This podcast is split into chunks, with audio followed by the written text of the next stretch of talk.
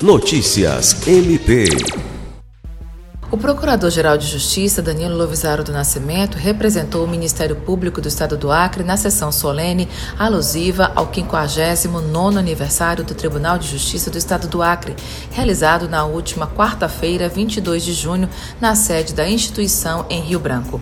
O Tribunal de Justiça do Acre foi instalado em 1963, um ano após a emancipação política do Estado do Acre.